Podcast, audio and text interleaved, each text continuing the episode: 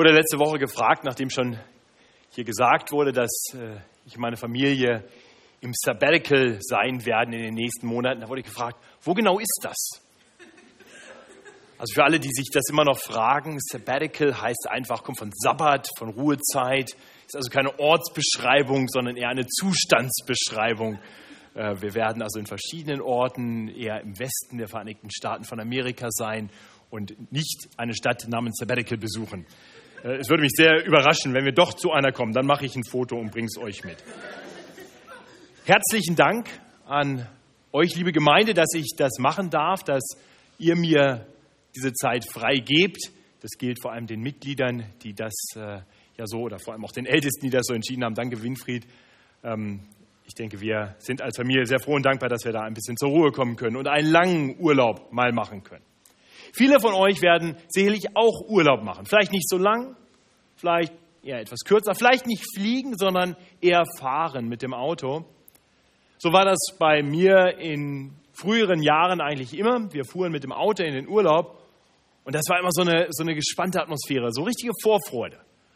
Endlich Urlaub an einen schönen Ort. Das Auto wurde vollgeladen, wir sind alle eingestiegen und es ging los und es war, es war so richtig gute Stimmung.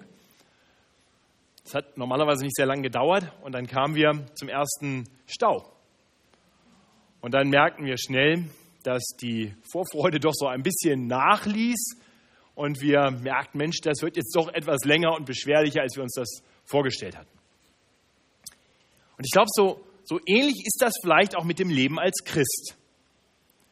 In dem Moment, wo wir Jesus Christus als unseren Retter und Herrn erkennen, da werden wir erstmal froh, wir begeistert, da, da brennen wir vor Freude und, und Begeisterung und können gar nicht anders als davon zu erzählen und das ist einfach super. Aber dann geht das christliche Leben weiter und, und so richtig los und dann merken wir, Mensch, es ist nicht immer alles so leicht. Na, manchmal wird es richtig schwer, richtig anstrengend. Es gibt schwierige Phasen. Und was dann? Nun, der Apostel Petrus hat uns im ersten Petrusbrief einen Brief geschrieben, der genau diese Situation anspricht. In diesem ersten Brief, da möchte er uns Wegweisung geben für unseren Weg durch das christliche Leben, hin zu dem großartigen Ziel, auf das wir, auf das wir zuleben. Und wir kommen heute nun nach 13 Predigten in der 14. Predigt zum letzten Abschnitt in dieser Predigtserie zu den Versen 10 bis 14, die wir eben schon gehört haben, im fünften Kapitel. In diesen Versen beschreibt Petrus einige allgemeine Dinge, die uns helfen, den Brief vielleicht noch besser einordnen zu können. Zum Beispiel schreibt er, schreibt er in Kapitel 12 davon, dass er diesen Brief durch Silvanus geschrieben hat. Ähm, streng genommen heißt es wahrscheinlich eher, dass Silvanus der Überbringer des Briefes ist. Es könnte sein, dass er ihm auch geholfen hat, den Brief zu schreiben, aber eigentlich ist die, die Aussage, die da drin steckt, eher, dass er der Überbringer ist. Aber wie dem auch sei, also Silvanus, ein treuer Bruder im Glauben, äh, ist hier jemand, der da Mittler auch noch ist, dieses Briefs. Und wir erfahren, dass Petrus Grüße sendet aus einer Gemeinde, in der er wahrscheinlich selber ist. Die Gemeinde aus Babylon, wie es hier heißt. Äh, er grüßt auch noch von einem besonderen Menschen, seinem Sohn, das ist wahrscheinlich nicht sein leiblicher Sohn, sondern ein Christ, der eng mit ihm verbunden war, dem er so ein bisschen Vaterfigur war, nämlich dem Markus. Und das lässt uns Schlussfolgern, dass wahrscheinlich damit nicht die Stadt Babylon gemeint ist, sondern dass Babylon so eine Art Codewort ist, so wurde es häufiger gebraucht für die Stadt Rom. Petrus war sehr wahrscheinlich, als er den Brief schrieb, in Rom. Das war die Großmacht ähm, in einem nichtchristlichen Umfeld, so wie vormals Babylon. Und deswegen äh, war da aus Sicherheitsgründen dann manchmal dieser Begriff verwandt. Also einige allgemeine Dinge, die wir über den Brief erfahren, äh, die wir hier am Ende noch erwähnt bekommen. Aber davor, in Vers 10 vor allem, aber auch so durch den Rest hindurch, ziehen sich einige Aussagen, die in gewisser Weise so die ganze Zusammenfassung dessen sind, was Petrus in dem ganzen Brief gelehrt hat. Und deswegen möchte ich mit uns heute Abend das tun, was Petrus hier eben auch tut, nämlich mit uns einfach nochmal zurückschauen, zusammenfassen, worum es in dem ganzen ersten Petrusbrief geht. Wenn ihr in Urlaub fahrt, vielleicht äh, seid ihr auch die Generation Google Maps. Ja, das ist die letzte Generation vor der jetzigen, die dann einfach eine App hat und das sagt einem dann ständig, wo man hinfahren muss. Früher hat man sich das ja vorher ausgedruckt. Ihr erinnert euch vielleicht noch blass dran. Ähm, also ich nutze noch ganz gerne Google Maps und was ich mache, ist, dass wenn ich mir einen Weg anschaue, dann und, und es irgendwo eine, eine schwierige Stelle gibt, wo man genau wissen muss, wie man abbiegen muss, dann zoome ich rein. Ja, dann schaue ich mir die Kreuzung an, wo genau geht es lang, wie geht die Straße lang. Manchmal gehe ich dann aus dem Map-Modus raus und gehe in Google Earth und dann sieht man vielleicht auch noch, wie das da ungefähr aussieht und dann kriegt man eine ganz gute Vorstellung, wo man lang muss. Ähm, aber dann zoome ich wieder raus, um den ganzen Weg vor Augen zu haben, vom Anfang bis zum Ende, weil mir das allgemeine Orientierung gibt. Wenn ich mal ein bisschen vom Weg abkomme, wenn ich vielleicht gar nicht an die Kreuzung komme, auf die ich mich so gut vorbereitet habe, dann ist es hilfreich, eine grundsätzliche Orientierung zu haben. Und das ist das, was ich heute mit uns machen möchte. Ich möchte mit uns rauszoomen aus den Details des ersten Petrusbriefs und ich möchte uns noch einmal den ganzen Brief in einer Predigt nahebringen. Die großen Linien, die wesentlichen Themen dieses Briefes aufgreifen. Ausgehend von diesen letzten Versen. Das heißt, wir werden immer wieder vor allem zu Vers 10 zurückkommen und dann aber wirklich durch den ganzen Petrusbrief durchsehen, welche wesentlichen Linien uns der Brief zeigt. Von daher möchte ich euch empfehlen, zumindest heute mal, wenn ihr das sonst nicht tut, zumindest heute mal wirklich Gebrauch zu machen von den Bibeln, die hier ausliegen, hinter euch oder vor euch in den Stühlen, weil wir einen sehr umfassenden Predigtext haben und der wird anders als diese fünf Verse nicht an der Beamerwand erscheinen. Das heißt, ihr müsst ein bisschen blättern und ich hoffe, dass ihr wach genug seid, um dem folgen zu können. Ich gebe zu, das wird heute eine etwas anstrengende Predigt, nicht weil sie so lang ist, das wird sie hoffentlich nicht, sondern weil sie etwas komplex wird. Aber sie hat drei einfache Punkte. Und das zumindest sollten wir uns merken können. Nämlich, ich möchte mit uns diesen Brief betrachten anhand von drei Beziehungen. Der Beziehung von Christen zu Gott. Das ist die wesentlichste und die, die wir am ausführlichsten betrachten wollen. Die Beziehung von Christen zu ihrem Gott.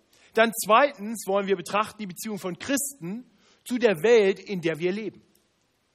Und dann drittens wollen wir betrachten die Beziehung von Christen zu Christen. Also von Christen zu der Gemeinde, der christlichen Gemeinde. Ja, das sind die drei Beziehungsebenen. Wie gesagt, Gott, die Welt, die Gemeinde. Schauen wir zuerst auf Gott. Und meine Hoffnung für diese Predigt ist, dass diese Predigt uns vielleicht nicht ganz konkrete Anwendung gibt für die nächste Weggabelung, sondern dass sie uns einen Überblick gibt für das ganze Leben, wie Petrus es hier tut, sodass wir zugerüstet sind auch wenn wir mal die Bremslichter vor uns sehen, der Weg beschwerlich wird, der nächste Stau kommt, vielleicht die nächste Panne kommt und das Leben Fragen aufwirft. Und dann ist es gut, gerüstet zu sein. Ich bete, dass Petrus uns so zurüstet durch diesen Brief. Zuerst also die Beziehung zu Gott. Er ist der Geber des Proviants, den wir brauchen, um das Ziel zu erreichen. Der Blick auf Gott ist im ersten Petrusbrief nie abstrakte Theologie. Theologie, die Lehre von Gott, klingt für uns vielleicht manchmal als etwas, das sehr abstrakt ist. Das überlässt man dann lieber den Theologiestudenten, den Experten, den besonders Ambitionierten. Aber nein, im ersten Petrusbrief ist die Lehre von Gott ganz zentral, weil es immer um die Beziehung geht, die wir zu Gott haben, immer darum geht, wie wir zu Gott stehen oder noch besser, wie Gott zu uns steht. Und dabei ist am allerwichtigsten, dass wir eine Sache verstehen. Gott ist für uns. Gott ist für uns. Gott ist nicht ein neutraler Beobachter. Gott ist nicht einer, der aus der Distanz schaut, wie wir uns denn so schlagen im Leben, um am Ende dann zu gucken, ob wir genug Pluspunkte gesammelt haben, dass wir das Klassenziel erreichen, versetzt werden können, ja, dann die Graduierung schaffen hin zum Himmel oder so. Das ist nicht der Gott der Bibel. Gott ist kein Gott, der nach Leistung beurteilt. Gott ist ein Gott der Gnade. So wird er uns am Anfang unseres heutigen Texts in Kapitel 5, Vers 10 vorgestellt, der Gott aller Gnade. Und das ist das, was wir im ganzen Brief über Gott lesen. Er ist ein Gott der Gnade. Und dabei steht seine Gnade am Anfang unseres Glaubenslebens. Seine Gnade trägt uns durch dieses Leben durch und seine Gnade bringt uns sicher ans Ziel. Das sind die drei Unterpunkte unter dem ersten Punkt. Und oder der Beziehung zu Gott. Gottes Gnade steht am Anfang unserer Beziehung zu Gott. Wir haben das gesehen in Kapitel 5, Vers 10. Noch einmal zurück. Dort heißt es, der Gott aller Gnade aber, der euch berufen hat. Und, und streng genommen beginnt die Gnade Gottes noch lange vor unserer Berufung. Das macht Petrus durch den Brief hindurch deutlich. Vor allem in Kapitel 1, in Vers 18 bis 20. Dort beschreibt er in Vers 20, dass Gott in seiner Gnade angefangen hat, gnädig zu handeln, indem er einen guten Plan gemacht hat. Wann? Ehe der Welt Grund gelegt wurde.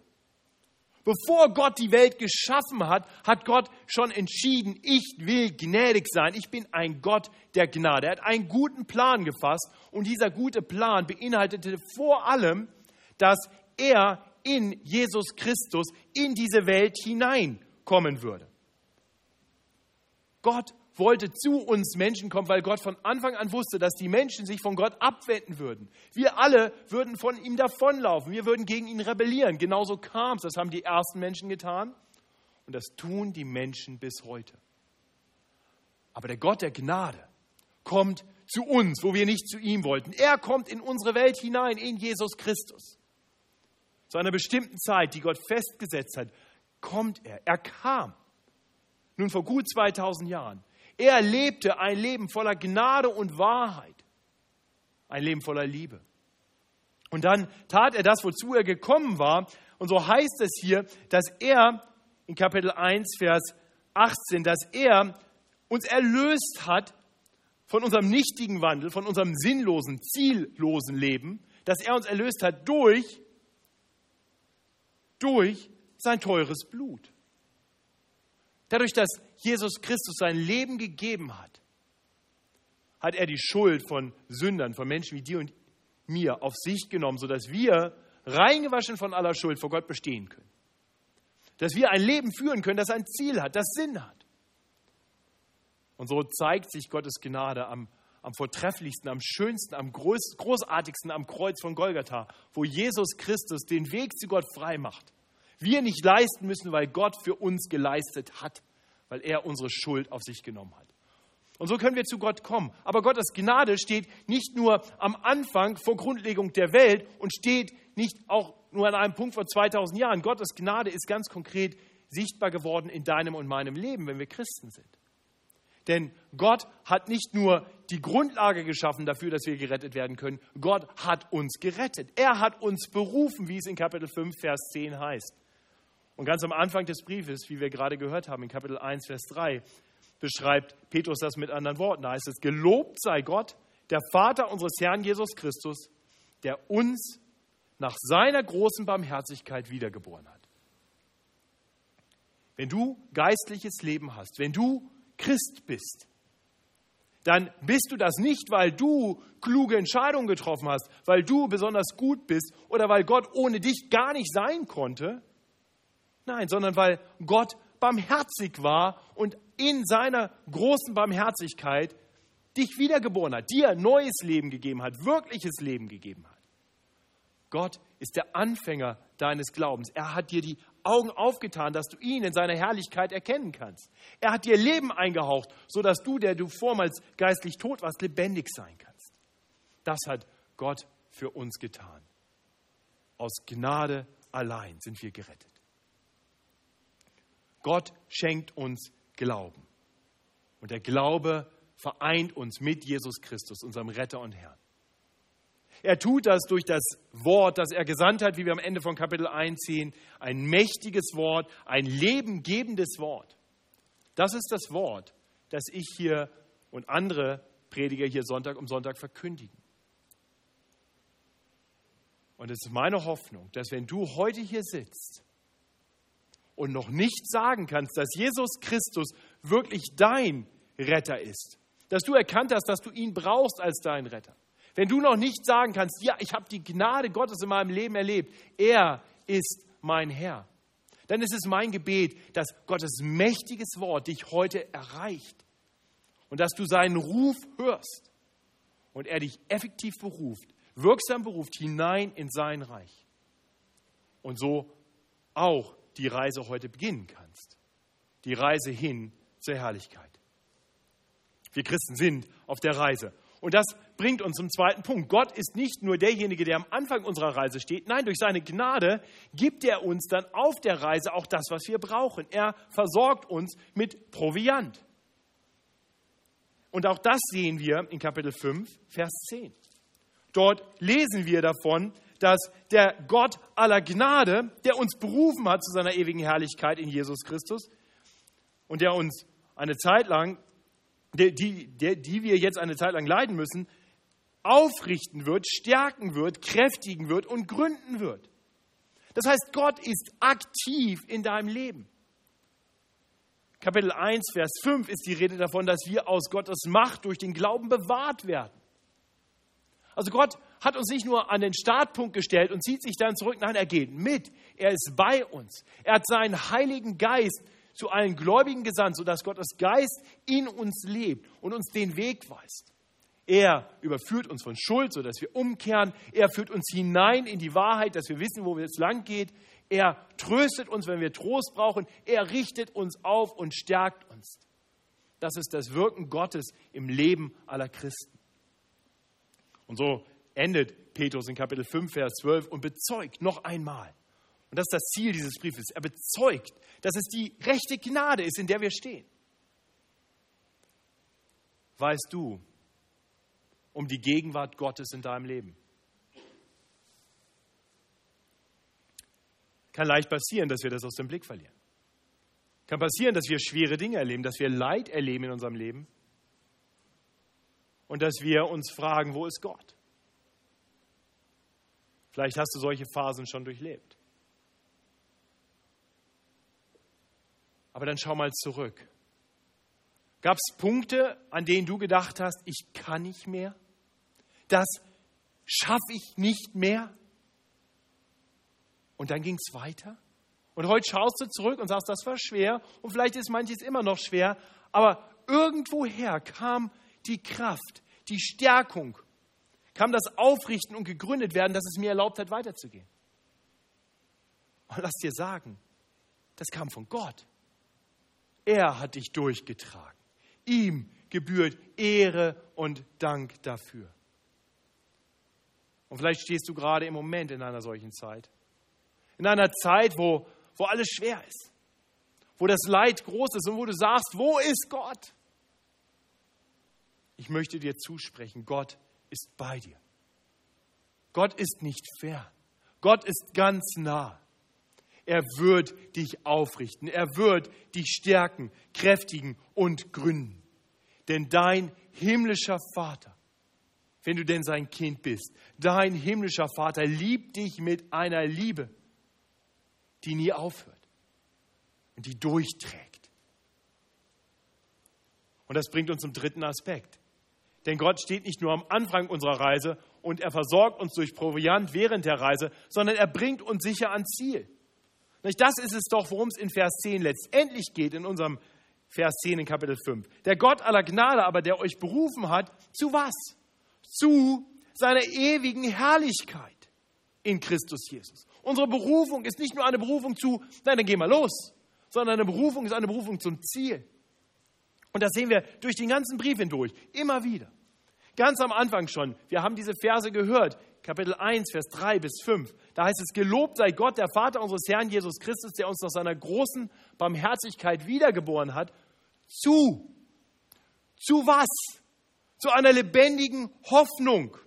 Zu einem unvergänglichen und unbefleckten und unverwelklichen Erbe, das aufbewahrt wird im Himmel für euch, die ihr aus Gottes Macht durch den Glauben bewahrt werdet.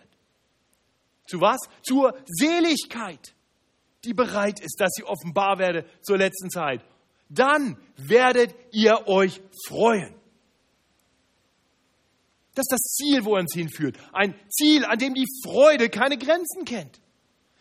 Im Fortgang dann in Kapitel 1, Vers 8, da heißt es, ihr werdet euch aber freuen mit unaussprechlicher und herrlicher Freude, wenn ihr das Ziel eures Glaubens erlangt, nämlich der Seelenseligkeit. Nun mag es sein, dass, dass du hier im Leben auf Erden schon große Freuden hast, dass das Leben ganz gut läuft. Das war damals für die ersten Leser des ersten Petrusbriefs sehr wahrscheinlich nicht so. Sie hatten es wahrscheinlich relativ schwer. Aber bild dir nicht ein, dass die kleinen Freuden hier auf Erden alles sind, was Gott für dich bereithält. Preis den Herrn für jeden frohen Tag. Preis den Herrn für einen tollen Urlaub, den du haben kannst. Preis den Herrn für eine neue Wohnung. Preis den Herrn für all das Gute, was er uns gibt. Aber Gott hat was viel, viel Besseres für uns. Verlier das nicht aus dem Blick. Gib dich nicht zufrieden mit dem, was du jetzt hast. Nein, unsere Freude wird überschwänglich sein, unaussprechlich, herrlich. Petrus fehlen die Worte. So großartig wird das sein. Ihr Lieben, das ist wichtig, dass wir das erkennen. Das ist die Theologie des ersten Petrusbriefs. Er beginnt unseren Weg mit uns. Er steht am Anfang unseres Glaubenslebens und er bringt uns durch dieses Leben durch. Er ist immer bei uns und er bringt uns an ein großartiges Ziel. Und ich bete, dass du das klar vor Augen hast. Das ist das Wichtigste, was wir aus dem ersten Brief mitnehmen können. Wir Christen haben einen Gott, der für uns ist und der uns ans Ziel bringt. Und damit kommen wir zur zweiten Beziehungsebene, die wir im ersten Petrusbrief sehen. Wir erfahren nämlich weiterhin, dass wir in der Welt leben. Das überrascht uns nicht, aber wie stehen wir zur Welt?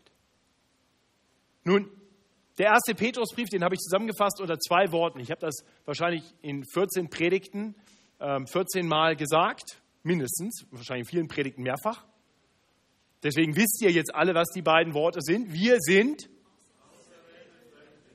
sehr gut. Weil wenn wir das verstanden haben, dann haben wir den ersten Petrusbrief ziemlich gut verstanden.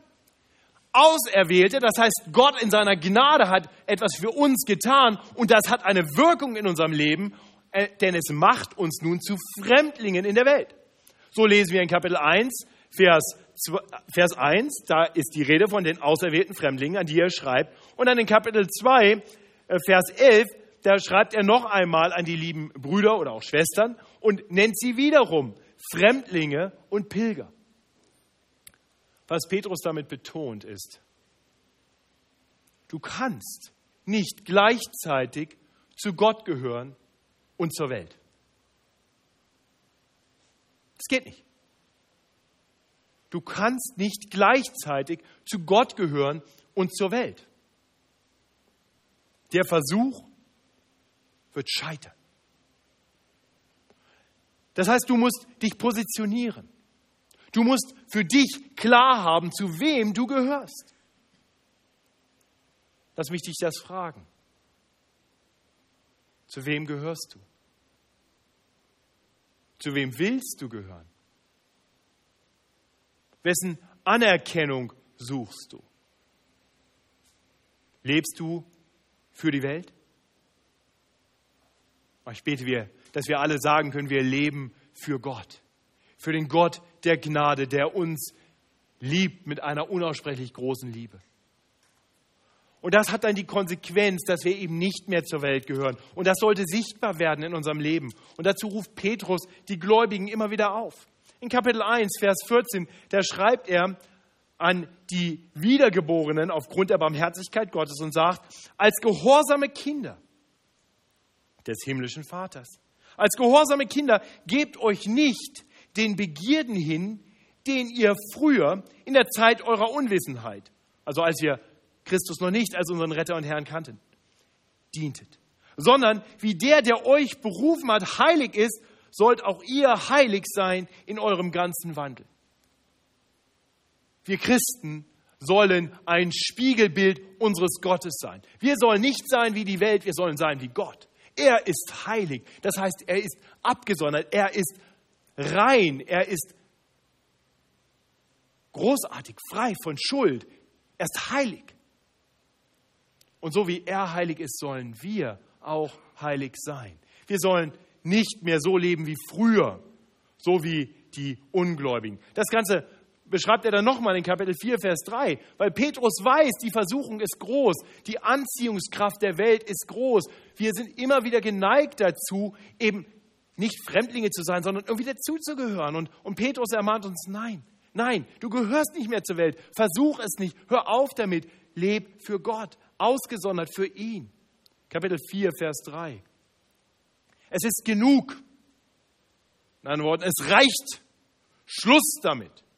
Es ist genug, dass ihr die vergangene Zeit zugebracht habt, nach heidnischem Willen, als ihr ein Leben führtet in Ausschweifungen, Begierden, Trunkenheit, Fresserei, Sauferei und gräulichem Götzendienst.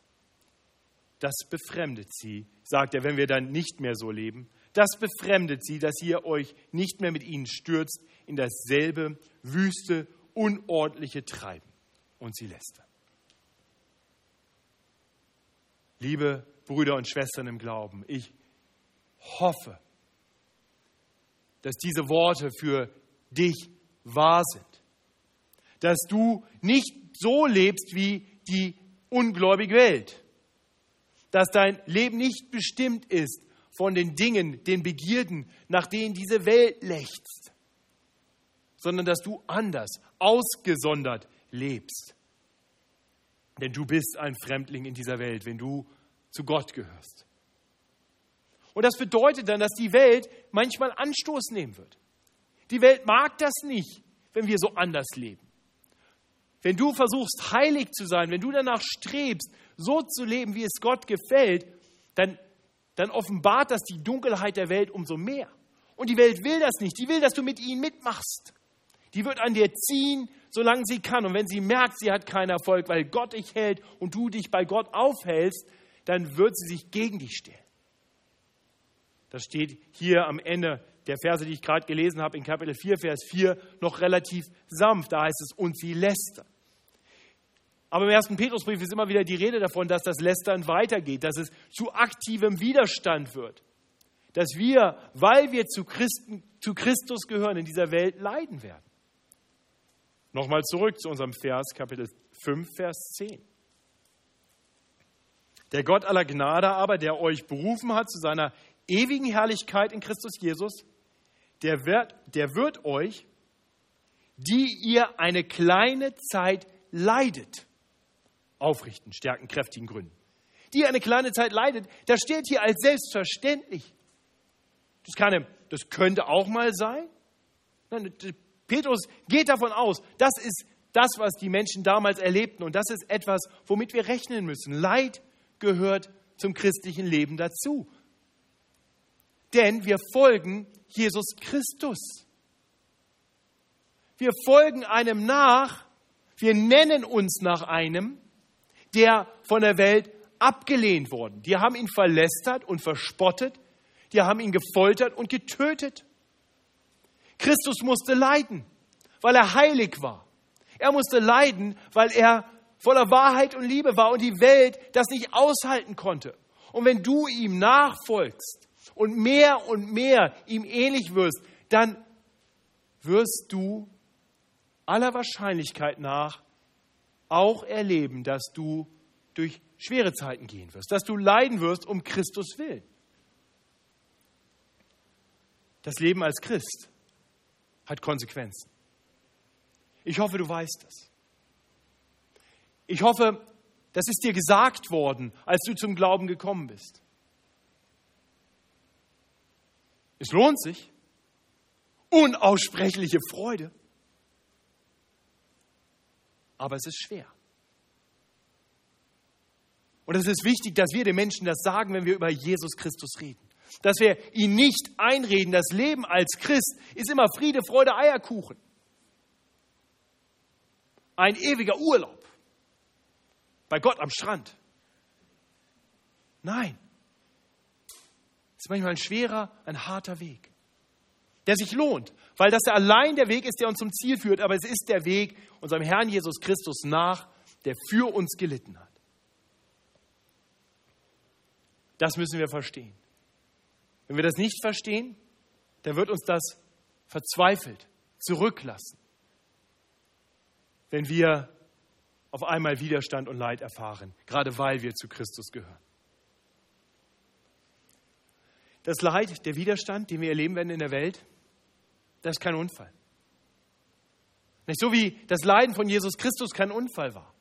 Das Leiden von Jesus Christus war Gott gewollt. Es war Gottes guter Plan, dass Jesus Christus leiden sollte. Er hat damit etwas bewirkt, etwas Gutes hervorgebracht. Christus musste leiden, damit unsere Schuld von uns genommen werden konnte. Er musste leiden, damit wir mit Gott versöhnt sein können. Er musste leiden, damit wir eines Tages in die Herrlichkeit einziehen können. Denn nur durch sein Leiden, das stellvertretend für uns war, können wir unsere Schuld los sein, können wir mit Gott überhaupt wieder in Beziehung treten. Das Leiden von Christus hatte einen Zweck. Und lieber Christ, lass dir sagen, dein Leiden auf Erden hat einen Zweck. Gott verfolgt damit etwas. Er will Gutes dadurch hervorbringen. Das könnten verschiedene Dinge sein. Es könnte sein, dass er an dir selber arbeiten will, dass er dir Dinge offenbaren will, dass es Teil des Prozesses ist, in dem er dich enger an sich bindet. Aber Petrus betont vor allem einen Aspekt in seinem Brief. Er betont vor allem den Aspekt, dass unser Leben hier auf Erden, gerade wenn es schwer wird, unsere Beziehung zu der Welt dazu da ist, dass wir dieser Welt Zeugen sein sollen. Wir sollen Zeugnis geben von unserem Gott.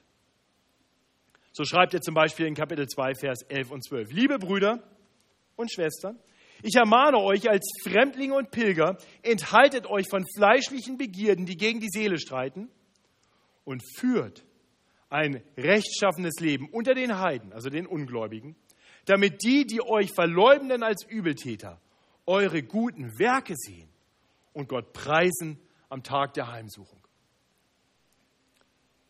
Herr Petrus sagt den Christen, egal wie euch die Welt behandelt, seid ihr darauf bedacht, dass ihr gute Bürger seid in dieser Welt. Ihr gehört nicht mehr zu dieser Welt, ihr gehört zu Gott, aber lebt ein gutes Leben in dieser Welt. Führt ein Leben, das vorbildlich ist, gerade wenn Widerstand kommt. Dann kämpft nicht zurück, wie das die Welt machen würde. Nein, lebt ein bewusst anderes Leben im Vertrauen darauf, dass euer himmlischer Vater auf euch acht hat, euch durchträgt, über allen anderen Dingen steht. Und gerade weil wir das wissen, können wir uns auch den Ordnungen dieser Welt unterstellen. Wir können uns einem nichtchristlichen Boss unterordnen. Wir können uns unterordnen, da wo Nichtchristen agieren, im Wissen darum, dass alle Autorität immer unter der Autorität Gottes ist und unser Gott über allem steht und er auf uns Acht hat, weil er uns liebt. Und so können wir uns einfügen in diese Welt und gerade dadurch, dass wir das tun, was die Welt nicht verstehen wird, weil es absurd ist, dass wir bereit sind zu leiden, werden wir Zeugnis geben von unserem Gott. Wir können Zeugnis geben, dass wir darauf vertrauen, dass es über dieser weltlichen Autorität eine Autorität gibt, die über allem steht und vor, dem, vor der sich jeder eines Tages rechtfertigen werden wird. So was wird Fragen aufwerfen. Die Welt wird Fragen haben über unser Leben im Gottvertrauen, unser gutes Leben hier auf Erden. Manche werden so zum Glauben kommen, weil sie etwas erkennen von Gott durch unser Leben. Andere werden erst einmal Fragen haben. Und so sagt Petrus in Kapitel 3, Vers 15, dass wir alle Zeit bereit sein sollen zur Verantwortung vor jedermann, der von uns Rechenschaft fordert über die Hoffnung, die in uns ist. Das heißt, deine Hoffnung auf die Ewigkeit, deine Hoffnung auf den allmächtigen Gott, der dich ans Ziel bringen wird, der dir beisteht in allen Dingen, diese Hoffnung, die soll so sichtbar werden, dass Menschen dich danach fragen. Deswegen lässt Gott uns in der Welt, weil er nicht nur uns retten will, sondern noch viele andere. Und deswegen lässt er uns manchmal durch schwere Phasen gehen, weil wir in diesen Phasen in besonderer Weise Zeugnis geben können von dem, an was wir glauben, von der Hoffnung, die wir haben. Gerade die schweren Zeiten sind Zeiten, wo Leute besonders hinschauen und hinhören. Ihr Lieben, ich weiß, wie leicht es ist, mit dem Strom zu schwimmen. Ich weiß, wie leicht es ist, sich der Welt anzupassen. Und ich glaube, wir haben das alle schon x-mal getan. Aber eins ist auch klar. Wenn wir uns der Welt anpassen, wenn wir mit dem Strom schwimmen, dann sind wir keine Wegweiser. Dann geben wir kein Zeugnis. Zeugnis geben wir nur dann, wenn wir uns gegen den Strom stellen, wenn wir uns anders verhalten als der Rest der Welt, wenn wir das als das leben, was wir sind, Fremdlinge in dieser Welt. Möge Gott das gebrauchen, damit unser Zeugnis noch viele Menschen erreicht. Und damit kommen wir zur dritten und letzten Beziehungsebene, auf die ich nur ganz kurz eingehen will. Als dritten Punkt erwähnt Petrus die Beziehung nicht nur von Christen zu Gott und Christen zur Welt, sondern die Beziehung von Christen zu Christen. Denn wenn wir gegen den Strom schwimmen und das alleine versuchen, dann werden wir irgendwann müde. Und deswegen brauchen wir die Gemeinschaft der Gläubigen. Wir brauchen Gemeinde.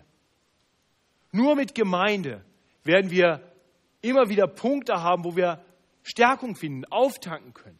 Kleine Enklaven des Himmels auf Erden. Das sollte die Gemeinde sein. Ein Ort, an, an dem wir plötzlich nicht Fremdlinge sind. Wir kommen hier rein und plötzlich habe ich Geschwister um mich herum. Brüder und Schwestern im Glauben. Auf einmal bin ich in meiner Herde. Ich habe meine Hürden, ich bin zu Hause. So sollte Gemeinde sein. Das ist der Grund, warum Gott uns Gemeinde gegeben hat. Und Petrus betont immer und immer wieder, dass er uns genau aus diesem Grund so zusammengestellt hat. Was uns prägen sollte, ist also eine besondere Liebe füreinander. Deswegen endet er den Brief mit den Worten, grüßt euch untereinander mit dem Kuss der Liebe. Ein Ausdruck der wirklichen Zuneigung untereinander. Und das beschreibt Petrus immer wieder. Schon in Kapitel 1, Vers 22 spricht er von dieser ungefärbten Bruderliebe, die wir untereinander haben sollen. In Kapitel 3, Vers 8, da ruft er die Christen auf, dass sie allesamt gleichgesinnt und mitleidig und brüderlich und barmherzig und demütig sein sollen. In Kapitel 4, in Vers 8 sagt er dann, vor allen Dingen habt untereinander beständig Liebe.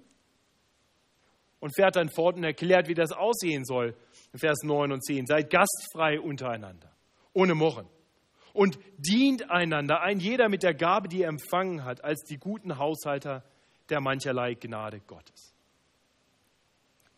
Ihr Lieben, als Weggemeinschaft, als Brüder und Schwestern im Glauben sollen wir uns so einbringen, dass wir einander dienen, dass wir einander helfen auf dem Weg durch diese Welt hindurch.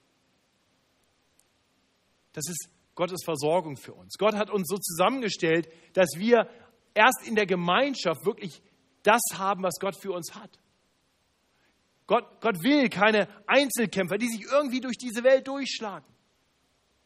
Nein, Gott will bewusst, dass wir als Gruppe unterwegs sind. Christen sich versammeln, einander ermutigen und stärken, füreinander da sind mit den Gaben, die Gott ihnen gegeben hat, für die ganze Gruppe. So funktioniert das mit dem Proviant, den Gott uns gibt. So funktioniert das, weil der Proviant ein Proviant zum Teilen ist ja, um das im Bild zu sprechen, ja, der Johann hat das Brot und die Christine hat den Aufschnitt und Petra bringt die Getränke mit und Ines danke für das Dessert. Und so wird das ein gutes Essen. Natürlich kann man sich auch vom Brot allein ernähren oder nur was trinken. Aber, aber Gott sagt, ich, ich habe euch bewusst so zusammengestellt, damit ihr euch einander ergänzt. Und das, was alleine relativ armselig aussieht, alles zusammengebracht, ergibt ein wunderbares Mahl. Petrus gebraucht andere Bilder. Er spricht in Kapitel 2 davon, dass wir lebendige Steine sind, aber so ein Stück Stein. Aber die werden erbaut zusammen zu einem großartigen geistlichen Haus. Petrus gebraucht das Bild von Schafen, die zusammenkommen und werden eine Herde. Die brauchen Hürden und die müssen gemeinsam unterwegs sein. Nur so finden sie Schutz. Ich befürchte, dass wir das manchmal aus dem Auge verlieren. Ich habe am Donnerstagabend ein Gespräch gehabt mit einem Herrn, der noch nicht hier in die Gemeinde kommt. Ich hoffe, er kommt bald. Er sagte mir, dass er seine Erfahrung gemacht hat mit Gemeinden, beschrieb sich selber als Christ, sagte, ja, ich glaube an Gott, ich glaube an Jesus, aber mit dem Bodenpersonal, da habe ich, da habe ich schlechte Erfahrungen gemacht. Ich bin enttäuscht worden von Gemeinden. Und deswegen habe ich mich davon zurückgezogen. Ich brauche das nicht. Und ich denke, das, das kommt gar nicht so selten vor. Vielleicht kennt ihr solche Leute. Vielleicht seid ihr selber gerade auf dem Weg dahin. Ich kann mir vorstellen, dass in einer Gemeinde mit so vielen Leuten vielleicht Leute unter uns sitzen, die sagen, ich, ich bin enttäuscht, vielleicht von dieser Gemeinde hier. Ich habe mich eigentlich innerlich schon zurückgezogen. Ich komme noch ab und zu. Ich möchte bitten, zieh dich nicht zurück. Das ist nicht Gottes Wille für dich. Dann komm mit Leuten ins Gespräch. Erklär, was dir es schwer macht, hier in der Gemeinschaft dich wohlzufühlen. Vielleicht können wir es verändern. Bitte Gott dir dann neue Perspektive zu geben. Du brauchst Gemeinde. Das ist Gottes guter Plan. Und Gemeinde braucht dich. Gott hat dir Dinge mitgegeben, die am guten Tisch fehlen, wenn du nicht da bist. Deine Gaben werden gebraucht und du brauchst die Gaben der anderen. Die Reise durch diese Welt als Fremdling, als auserwählter Fremdling, ist manchmal schwer. Und dann ist es gut, Geschwister zu haben, die mit dir unterwegs sind, die da sind für dich, wenn du sie brauchst, die dich stärken und ermutigen, die dich trösten, die dich auch mal korrigieren, wenn du das nötig hast. Und so kommen wir ans Ende des ersten Petrusbriefs. Der erste Petrusbrief zeigt uns, wie wir die Reise durch die Welt meistern können. Der erste Petrusbrief macht uns ganz deutlich, wenn du die gute Reise begonnen hast, so wie ich eingangs erwähnte, die Fahrt in den Urlaub und dann die Bremslichter siehst und merkst, die Reise wird länger und beschwerlicher, als du denkst. Sei ermutigt. Das ist kein Unfall. Das ist genau das, was Petrus uns hier beschreibt. Gott gibt dir Medizin, die dir hilft, weil sie, weil sie dich erkennen lässt, dass, dass das, was du erlebst, normal ist. Das gehört zum christlichen Leben. Gott hat nichts anderes verheißen.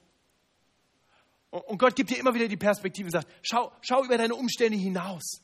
Herrlichkeit kommt. Füg dich ein in die Gemeinde, dort findest du Schutz und geh weiter. Vertrau darauf, Gott ist für dich da. Gott ist der Anfänger deines Glaubens. Gott steht dir zur Seite auf dem Weg und Gott wird dich sicher ans Ziel bringen. Während des Weges wirst du Fremdling sein, ja, das gehört dazu. Du wirst Schwierigkeiten erleben, ja, das gehört dazu. Aber du bist hier zurückgelassen in dieser Welt aus einem guten Grund. Du sollst Zeuge sein dieser Welt, von deinem Gott. Und dann komm in den Schutzraum der Gemeinde, tank auf, lass dich neu zurüsten, lass dich stärken und stärke andere. Und dann geh weiter. Und möge Gott uns so durch den ersten Petrusbrief zurüsten. Für unsere Reise. Eine Durchreise durch diese Welt die manchmal schwer wird, aber die ein gutes Ziel hat. Und wir haben einen guten Gott, der uns sicher dorthin bringen wird. Und so möchte ich beten. Himmlischer Vater, danke. Danke, dass du uns in deine Nachfolge gerufen hast. Danke, dass wir dich kennen dürfen.